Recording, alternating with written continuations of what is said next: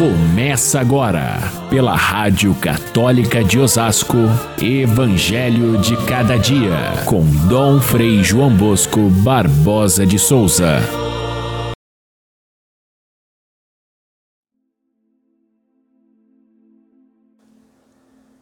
Jesus se manifestou aos onze discípulos e disse-lhes: Ide pelo mundo inteiro e anunciai o Evangelho a toda criatura. Quem crer e for batizado será salvo. Quem não crer será condenado. Caríssimos irmãos e irmãs, ouvintes do nosso Evangelho de cada dia, interrompemos a sequência do Evangelho de São Marcos no capítulo 3, íamos começar o capítulo 4 a parábola da semente, mas interrompemos porque hoje é o dia em que comemoramos a conversão de São Paulo Apóstolo. É um dia de festa, é feriado na cidade de São Paulo, porque é também o aniversário da fundação da cidade, uma das maiores cidades do mundo, onde a fé cristã foi enraizada aqui desde o primeiro momento pelos jesuítas que aqui chegaram são José de Anchieta, Manuel da Nóbrega, e a partir dali a fé cristã nunca se ausentou desta cidade, só cresceu e cresce até hoje e dá sentido à vida de tantas pessoas. E a cidade leva o nome de São Paulo apóstolo. São Paulo que nem conheceu Jesus, na verdade. Ele conheceu os primeiros cristãos e, aliás, achou que essa religião era uma blasfêmia, dizer que havia outro Deus além de Javé, Deus, e dizer que Jesus Cristo era filho de Deus. Isso era inconcebível para um fariseu convicto como era São Paulo. E depois de perseguir os cristãos, no momento devido, no caminho de Damasco, São Paulo cai em si e reconhece que Jesus Cristo realmente é o Salvador. E a partir desse momento se transforma a vida desse homem que tinha uma, uma busca da perfeição tão grande através da lei do judaísmo e ele passa a ser, ao contrário disso, um apóstolo uh, que, que levou a, a fé cristã a todas as pessoas de todas as raças de todo o mundo, universo. Esse homem chamado São Paulo Apóstolo, é, a ele se deve uma grande transformação na própria Igreja de Jesus Cristo, como se fosse o segundo fundador. O único fundador é Jesus Cristo, com certeza, mas a partir dele, São Paulo abriu os horizontes da igreja para o mundo inteiro e transformou-a.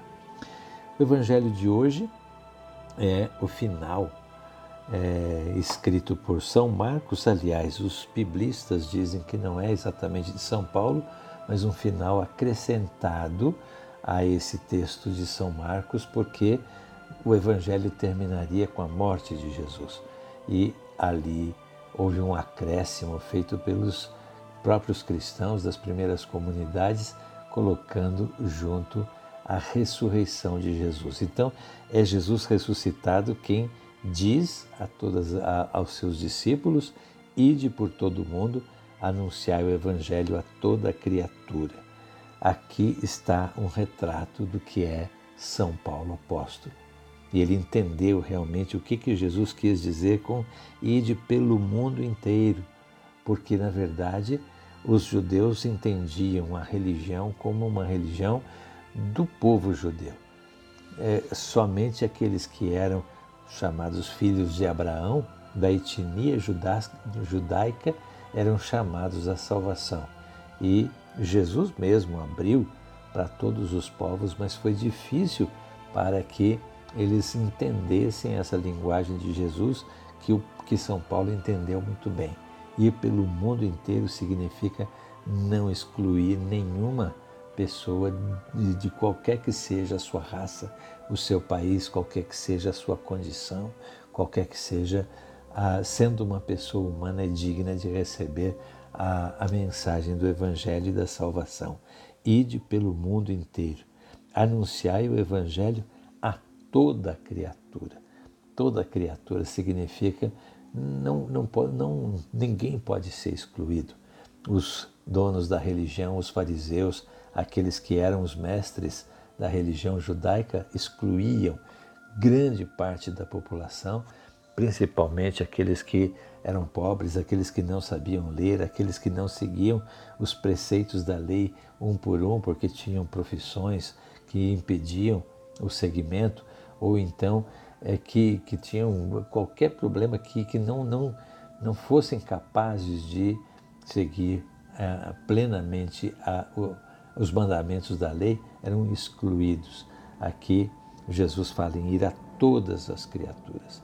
E não só as criaturas humanas, é o universo inteiro que deve ser santificado pela redenção trazida por Cristo. Depois, por último, quem crer e for batizado será salvo. A grande diferença da própria convicção de Paulo enquanto estava no judaísmo, de que a, a, o cumprimento da lei era capaz de salvar uma pessoa, São Paulo entende exatamente o que Jesus quis dizer, que o que salva não é a, o cumprimento da lei, mas é a fé. A fé é que move a pessoa, a fé é que abre a porta para uma vida nova. Nem todo mundo consegue é, cumprir todas as leis, mas se tiver fé no coração, ele vai fazer todo o possível para servir a Deus e isso é que leva à misericórdia divina que salva e não o cumprimento da lei. Essa compreensão de Cristo tão diferente daquela que os fariseus e os mestres da lei pregavam, São Paulo também fez esse trajeto para entender e no momento em que se torna claro para ele que simplesmente o cumprimento da lei não é capaz de salvar a ninguém, mas sim o amor mostrado por Jesus Cristo, a partir desse momento ele muda de, de vida, ele se torna cristão, ele deixa de ser perseguidor e passa a ser apóstolo de Jesus. Quando celebramos a conversão de São Paulo apóstolo, é preciso entender essa palavra conversão. Não é uma conversão moral, porque ele tinha uma, uma vida regrada e perfeita pela lei. Não é uma conversão de mudar de Deus ou mudar de, de religião, porque todas as suas convicções que ele aprendeu na sua juventude depois na sua vida de fariseu, de escriba, ele as conserva integralmente. Porém, iluminadas pela luz de Cristo, que deu outra visão completamente diferente àquilo que ele sempre acreditou. A, a, a conversão de São Paulo se mostra na prática porque ele começa a abraçar a ideia de que Jesus é de fato o Filho de Deus, ali se efetiva a sua conversão. Conversão que é também trocar a frieza do cumprimento da lei pela graça salvadora, que é a própria ação de Deus dentro da pessoa. E um terceiro ponto, a compreensão de São Paulo de que a igreja é missionária por, por natureza.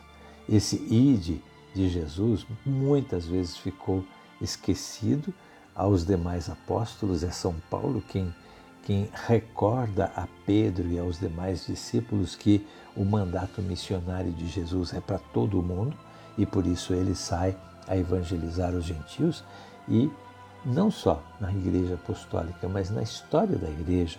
Muitas vezes a igreja volta a ser a velha sinagoga quando ela simplesmente acolhe os fiéis para rezar e os devolve para suas casas, como acontece tristemente em tantas das nossas comunidades.